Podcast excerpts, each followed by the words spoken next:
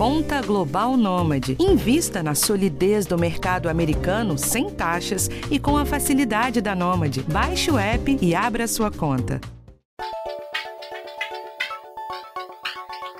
Ano novo, vida nova. A gente faz aquela lista de resoluções, nada mais será como antes a partir do ano que vem. Emagrecer, fazer atividade física, parar de fumar, quitar as dívidas, arrumar o emprego, quem sabe até casar. Mas como concretizar essas decisões de forma prática no dia a dia? Como é que faz para mudar hábitos arraigados que já estão com a gente faz muito tempo? No nosso podcast de hoje, vamos dar dicas para você incorporar três hábitos muito saudáveis em 2022: caminhar, meditar e comer bem. Não é pouca coisa, não, viu? Esses três hábitos podem mudar a sua vida. Quer saber como? Aqui comigo, a nutricionista doutora Lara Natassi e o cardiologista especialista em ciência comportamental, doutor Marcelo Katz. Eu sou Michele Loreto e três dicas para ter mais saúde em 2022 é o nosso tema do podcast do bem-estar de hoje. Vem comigo! Sejam muito bem-vindos aqui ao podcast do Bem-Estar, doutor Marcelo, doutora Lara.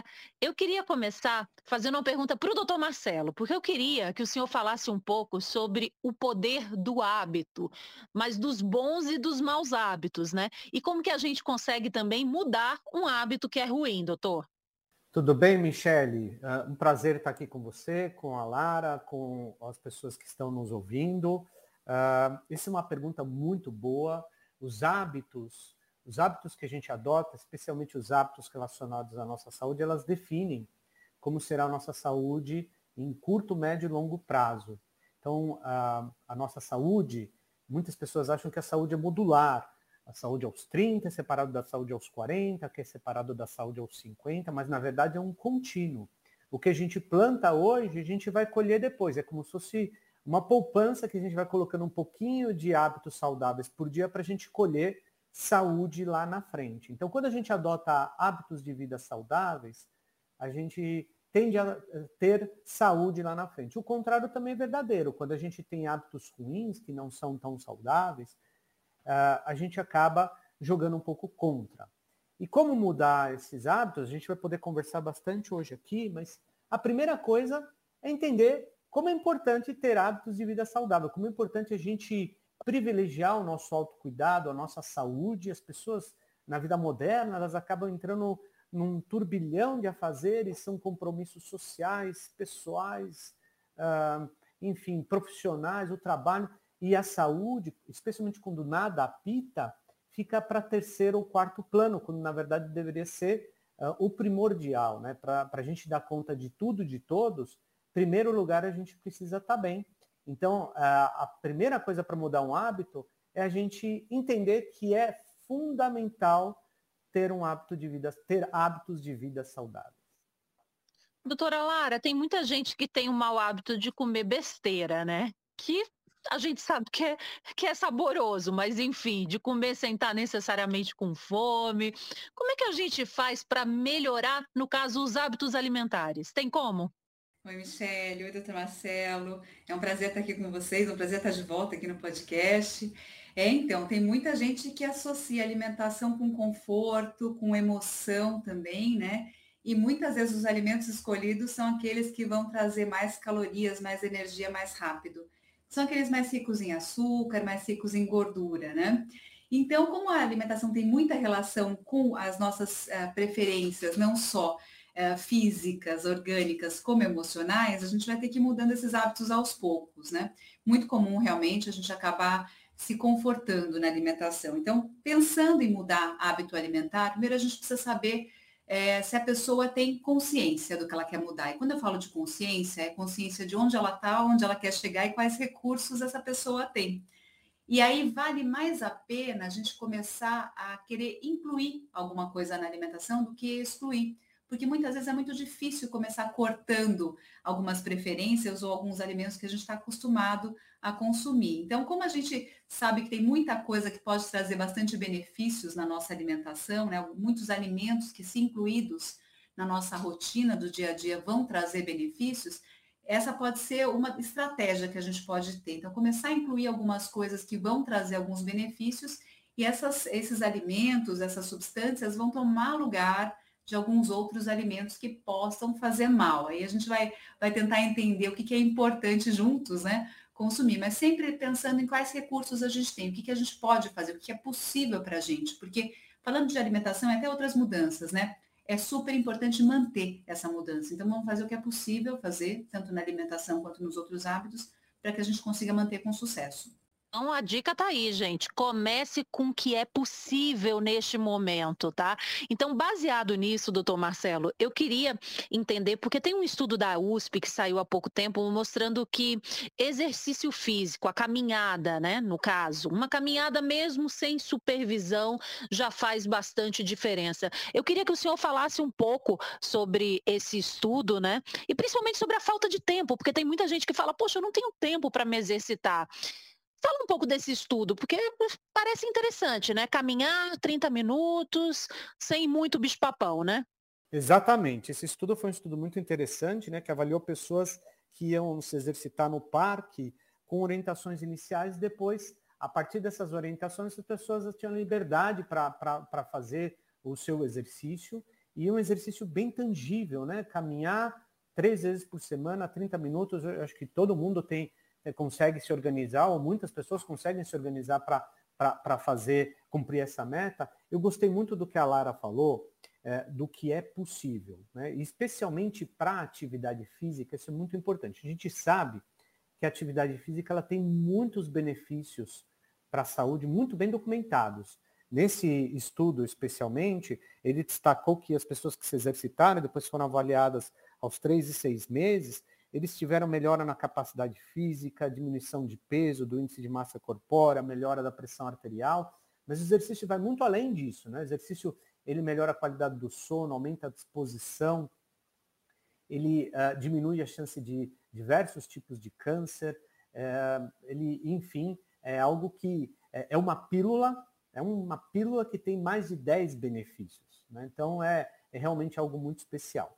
E as pessoas, na hora que que são orientadas para fazer atividade física, elas até entendem a importância do exercício, elas têm a consciência, como a Lara bem destacou, mas elas têm inúmeras barreiras que se apresentam para a prática da atividade física, uma delas é tempo, uma delas é local, então muita gente acha que tem que ir para uma academia, se matricular e comprar uma roupa e programar seu tempo e parar no estacionamento. E esse, exercício, e esse estudo, desculpa, esse estudo, ele traz exatamente a informação de que você não precisa nada disso. Faça o simples, faça o que é possível e, e com isso ah, você já tem benefícios. Né? A gente sabe que para as pessoas que não se exercitam, que são completamente sedentárias, se elas começam a fazer uma caminhada duas, três vezes por semana, já é muito mais do que elas faziam. E esse estudo ele traz exatamente isso. Então tá aí a dica de ouro, eu acho que de hoje aqui do nosso podcast tá parado. Por favor, pega um tênis, coloca sem muito mistério, aquela roupa confortável que você tem em casa, três vezes por semana, 30 minutos de caminhada, isso já vai mudar a sua vida. Agora, doutora Lara, quem tá parado, tá ouvindo nosso podcast, se animou com essa ideia aí que o doutor Marcelo deu da caminhada. O que, que é bom comer antes e depois da caminhada? Porque o corpo precisa de combustível, né? Exato, a gente precisa ter energia para poder fazer algum tipo de exercício, né? E esse exercício vai ser super importante, até para gastar mais energia, né? E para a gente manter a massa muscular e para perder peso com saúde e não recuperar o peso. Então vamos fazer o seguinte, para a gente ter energia, para a gente ter uma boa performance em qualquer tipo de exercício, a gente vai precisar de nutriente. O nutriente que a gente mais precisa para o exercício é o carboidrato mas a gente pode ter esse carboidrato de uma fruta, se a gente for fazer uma caminhada mais leve. A gente não precisa comer tanto antes de fazer essa caminhada. Então, uma fruta pode ser uma opção, pode ser uma fruta com alguma fibra, aveia, por exemplo, uma granola. Isso pode ser um bom pré-exercício de caminhada. É claro que se o exercício é mais dispendioso a gente vai ficar mais tempo exercitando, por exemplo, uma hora e meia, duas horas, a gente vai fazer uma refeição um pouquinho mais substanciosa, mais ou menos uma hora antes. Mas se a gente for caminhar uma fruta, uma fruta com aveia ou com outro tipo de fibra, como a granola, pode trazer bastante energia e vai ser suficiente para a gente fazer essa caminhada. Depois do exercício, a gente vai precisar é, repor essa energia também. E aí a gente pode manter um esquema de comer uma fruta ou um vegetal, uma fibra também, e a gente pode adicionar uma proteína. Então, se for uma refeição, pode ser uma salada, um pouquinho de arroz e uma carne, ou equivalente, uma leguminosa, para quem não consome carne. Ou se for um lanche, pode ser a mesma coisa de antes que eu falei, uma fruta, uma fibra e um iogurte, por exemplo. Se esse exercício dura muito mais do que uma hora e meia, duas horas, a gente pode ter que colocar alguma coisa durante esse treino também. Mas é sempre importante individualizar e usar os alimentos de preferência de cada um. Agora, doutor Marcelo, para quem ainda não se convenceu, você que está ouvindo a gente, ainda está em dúvida, fala para a gente, lembra aqui quais são os benefícios da atividade física para a saúde, porque agora a gente convence o pessoal, hein? É, boa, vamos lá. Então, é, primeiro lugar, né, eu acho que, é, embora esse estudo seja de três vezes por semana, 30 minutos, acho que uma mensagem interessante é que comece. Né? Se você tem 10 minutos duas vezes na semana, é melhor do que o zero, é melhor do que completamente parado como você está hoje. Então comece, e a experiência mostra que quando as pessoas começam, aquilo toma corpo, as pessoas se empolgam e vão progressivamente aumentando a carga do exercício. Né? e já começa a ter benefício desde o início. O exercício, como eu disse anteriormente, ele tem diversos benefícios em saúde. Para a parte cardiovascular, então ela, ele melhora o controle da pressão arterial, ele melhora a, a parte uh, uh, metabólica, então, do controle do colesterol, da glicemia, ele melhora também, ele diminui o risco de infarto, diminui o risco de AVC, que é o derrame, uh, ele também melhora o controle de dor em, em, doenças que geram dor crônica. Ele também é, de, tem estudos que mostram que ele diminui a chance de alguns, de alguns tipos de câncer e, e, a recidiva de alguns tipos de câncer. Ele melhora a, a disposição, a qualidade do sono, a forma com que a gente enfrenta o estresse do dia a dia, melhora sintomas de ansiedade e até tem estudos em depressão. Então, são muitos benefícios, é algo realmente para a gente não deixar de lado. Na, na, Harvard, uma grande universidade, faculdade de medicina uh, no, nos Estados Unidos e uma das melhores do mundo, uh, eles criaram uma, uma nova modalidade, uma nova especialidade de medicina do estilo de vida que é pautada, baseada na prática, na prescrição de atividade física. E lá eles prescrevem exercício como remédio. Então, tem alguns pacientes e tem algumas pessoas que não gostam de se exercitar, mas é importante que mesmo essas pessoas entendam que o exercício é um remédio, é uma pílula que quando tomada, numa dose baixa, uh, inclusive, ela promove uma série de benefícios e praticamente sem efeitos colaterais, muito pelo contrário, uh, adicionando qualidade de vida e adicionando longevidade. Doutor, e é importante achar aquilo que você gosta de fazer, né? Eu, eu demorei um tempo para achar uma atividade física que eu gostasse. Eu me achei no Pilates, por exemplo. Mas tem gente que gosta de correr, tem gente que gosta da musculação mesmo, da academia, tem gente que gosta de dançar. Tem que achar aquilo que você gosta, né? Porque tem que ter prazer na atividade física. É, exato. Eu acho que você encontrar algo que, que lhe dê prazer é fundamental. Uh, a gente sabe que mesmo assim é é, é, raro, não é tão frequente, mas tem pessoas que, que, mesmo procurando algo que lhes dê prazer, acabam não encontrando. Para esses, que é a minoria, eu também digo que o exercício, mesmo que não seja algo que, que você goste, é uma coisa que você tem que experimentar, porque é, primeiro tem uma parte das pessoas que uma vez iniciado acabam pegando gosto. E segundo, mesmo que seja algo que não seja tão prazeroso, promove tantos benefícios.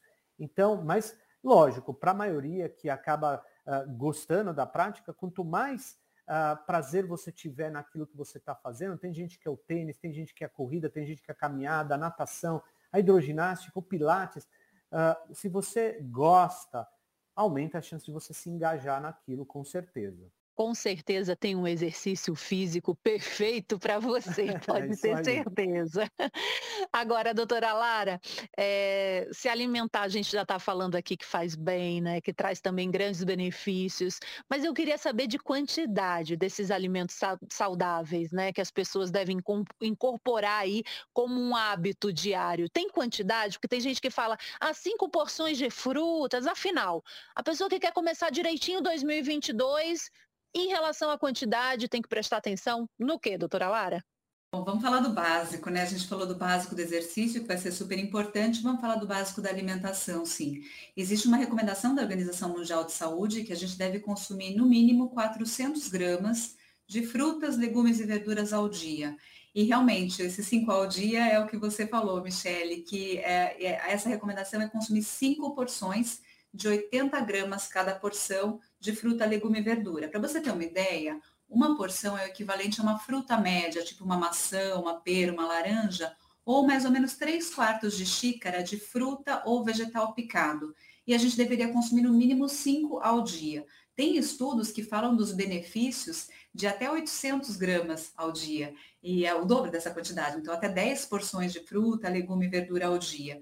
Então, se a gente conseguir, pelo menos a 5 já é uma, uma, grande, uma grande vantagem, já vai ser um grande sucesso, porque a média de consumo do brasileiro é de menos da metade, menos de 200 gramas por dia.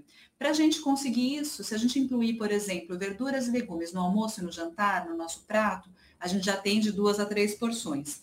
Frutas, no café da manhã, no lanche da tarde, numa sobremesa ou à noite, a gente também já vai conseguir chegar nesses 400 gramas é, com essas duas alternativas aí. Isso é bem interessante e tem vários estudos que documentam o benefício para a nossa saúde. Então, começando aos poucos, né? Quem, para quem não consome nada, a gente começa com metas um pouquinho menores e vai aumentando com o tempo, mas o ideal é chegar nessa quantidade de pelo menos 5 ao dia de fruta, legume e verdura. Além desses alimentos, é, o que a gente vê nos estudos é que existe um benefício grande também da gente aumentar o consumo de fibras. Existe uma recomendação também aqui no Brasil de se consumir no mínimo 25 gramas de fibras ao dia. E a nossa população consome bem menos do que isso. Mais do que 70% das pessoas consomem menos do que essa quantidade. E para a gente aumentar o consumo de fibras, além dessa outra estratégia, porque se a gente come mais fruta, legume e verdura, a gente já aumenta a fibra, mas além disso, a gente precisa consumir mais cereais integrais, que não são refinados. Então, por exemplo, aveia, um farelo, farelo de trigo, farelo de aveia, chia, linhaça, quinoa também pode ser uma opção, é, o arroz integral, uma massa integral, esses biscoitos ou torradas integrais ricos em fibras também podem ser opções, além daquelas sementes oleaginosas, como nozes, castanhas, sementes, que também são super importantes para o funcionamento cerebral, para até para driblar um pouco a nossa ansiedade. Isso é legal porque está todo mundo mais ansioso ultimamente, né? A gente vem passando por alguns desafios aí, então o exercício junto com a alimentação vai ajudar também. É, e as leguminosas, né? Feijão, lentilha, grão de bico, ervilha. Então, além desses cinco ao dia de fruta, verdura e legume, aumentar a fibra e, claro, tem mais uma coisa que a gente tem que fazer, que vai ser super importante para tudo isso fazer efeito, que é se hidratar bem, né? Consumir bastante líquidos, bastante água. E aí a gente pode usar aquela proporção de 30 a 35 mililitros por quilo de peso, ou então sempre observar a cor e o odor da urina. Ela fica mais concentrada de manhã, mais amarelinha, com cheiro mais forte, mas ao longo do dia ela tem que estar quase que transparente, sem cheiro nenhum. E aí, se tiver mais concentrada, a gente toma mais água. A hidratação também é super fundamental para isso. Muito importante. Agora, tem um ditado que diz assim: corpo são, mente sã. Doutor Marcelo, cuidar da saúde mental é super importante, só que eu queria saber tem um jeito fácil e barato de fazer isso, que é a meditação. Só que todo mundo consegue meditar? Qual é o benefício da meditação? Qual é a dica para quem quer começar? Vamos mudar 2022, né?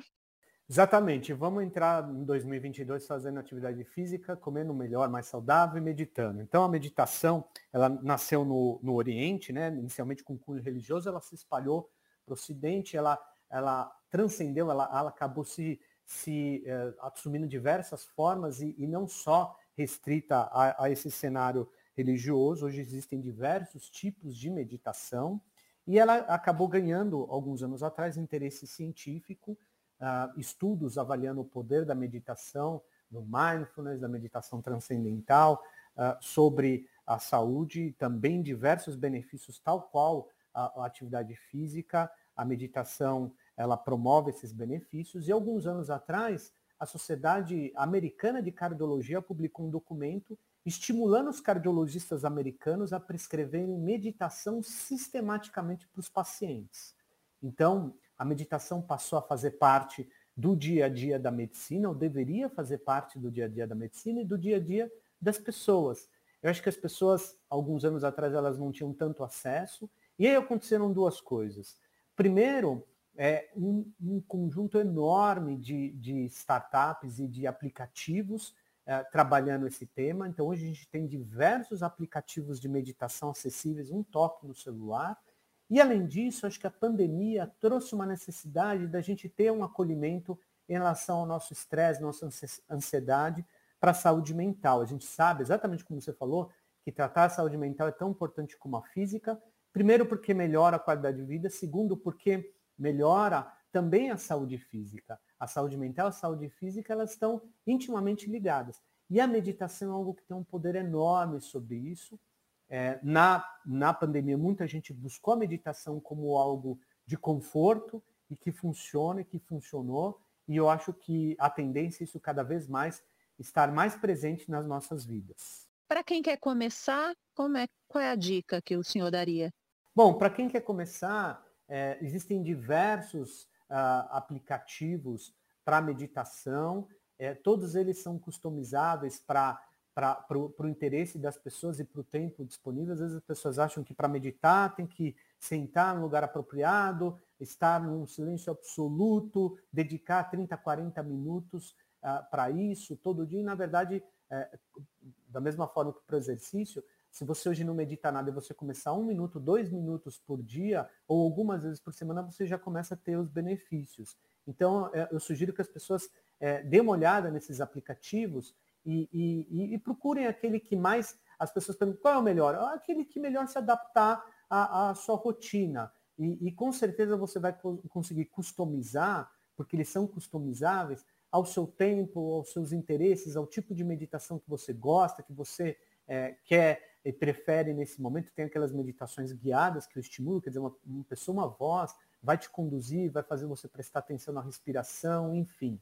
Né? É, eu acho que é importante as pessoas irem atrás disso, porque com certeza as pessoas que acabam iniciando o hábito de meditação, elas, todas elas relatam que mu mudou realmente a vida delas para melhor.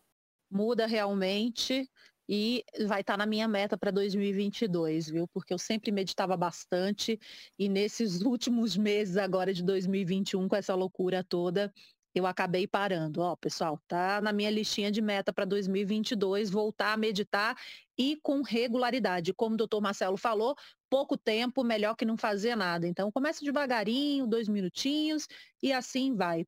Agora, doutor Marcelo, eu queria saber se meditar também é bom para manter disciplina, para manter os bons hábitos, tudo isso que a Lara está falando, que o senhor também está falando, que é tudo tão bom, né? Sem dúvida. Inclusive, um dos tipos de meditação, que é a meditação chamada mindfulness, que em português é atenção plena, ela realmente é isso, é um, é um, é um treinamento de focar a atenção, de você ter uma atenção mais focada. Muitas, muitas corporações, muitas empresas têm buscado o treinamento do, dos, dos colaboradores em mindfulness para poder melhorar a sua performance no trabalho, porque você acaba realmente, é, é como se você tivesse é, resetando o seu cérebro naquele momento, se você estivesse reiniciando de uma maneira mais leve. Então, essa atenção plena, essa atenção focada, promove um bem-estar, tem inúmeros benefícios para a saúde e também melhora a, a, o nosso, a, as nossas atividades profissionais e também as nossas atividades relacionadas ao nosso estilo de vida em saúde. Atenção plena. A primeira delas é se você voltou várias vezes esse podcast que você está ouvindo, você não está prestando muita atenção, não. É isso se aí. concentra numa só coisa aí que você está fazendo, que isso aí já ajuda muito. Doutora Lara, para a gente encerrar, uma dica de ouro de alimentação para 2022. Bom, além do que a gente já conversou, eu vou pegar o gancho na meditação aqui, porque tem até estudos que relacionam as pessoas que meditam com melhor controle de peso, melhor controle da alimentação. E o que o Dr. Marcelo já comentou sobre o mindfulness, né? Existe o mindful eating também, que é muito importante, que é o comer de forma consciente. Então, um dos objetivos da meditação é aumentar a nossa consciência também. E aumentar a nossa consciência na hora de comer é muito importante. Quando a gente tem mais consciência, a gente come mais devagar, a gente presta mais atenção na comida, a gente fica saciado, a gente tem mais prazer na alimentação. Então aí a gente não precisa restringir demais a alimentação. Então, o incluir, para não excluir, né, todos esses alimentos que a gente comentou, fruta, verdura e legume, é, também as fibras, o líquido, mas o comer de forma consciente, comer com todos os sentidos, para obter o maior prazer, mais satisfação e mais saciedade na hora de comer vai ser muito importante para que a gente não tenha que restringir. Porque restrição pode causar descontrole e uma perda de peso rápido, rápida vinda da restrição pode gerar um novo ganho de peso mais para frente, não é isso que a gente quer. A gente quer perder e manter essa perda. Doutor Marcelo, sua dica para não ficar parado em 2022? Então, a minha dica é assim, é, privilegie você, quer dizer, pense na sua saúde, pense em você, para você dar conta de tudo e de todos. Em primeiro lugar, você precisa estar bem, e para você estar bem é fundamental que você tenha hábitos de vida saudável, especialmente o que a gente conversou hoje, fazer atividade física, tentar meditar e comer de uma forma mais correta, mais saudável. Se você não faz uh, nenhum desses elementos, uh, hoje você está realmente uh, parado, não está fazendo atividade física, não está comendo direito, você não precisa pensar no, na perfeição. Simplesmente comece. Comece a caminhar um pouco, melhora um pouco a sua alimentação, experimente meditar. Com o tempo você vai melhorando. Então a dica de ouro é comece. Comece, se programe e comece e tenha um 2022 mais leve, mais saudável, com mais bem-estar. Doutora Lara, doutor Marcelo, muito obrigada pela participação e um feliz ano novo. Muito obrigada, um super feliz e saudável 2022 para todos. Também desejo, agradeço a participação e desejo a todos um feliz 2022. Feliz 2022, pessoal, que seja mais leve, que seja com muita saúde para todo mundo. Eu quero agradecer a você que está escutando o nosso podcast hoje, que sempre acompanha. Toda quarta-feira a gente tem assunto novo sobre saúde, qualidade de vida. E eu quero agradecer em meu nome, em nome de toda a equipe que faz o podcast do Bem-Estar. Esse podcast teve produção e gravação da Adriana Soderi, edição do nosso Guilherme Matucci e direção da Karina Dorigo. Eu sou Michele Loreto e encontro vocês na próxima. Um cheiro. Feliz 2022.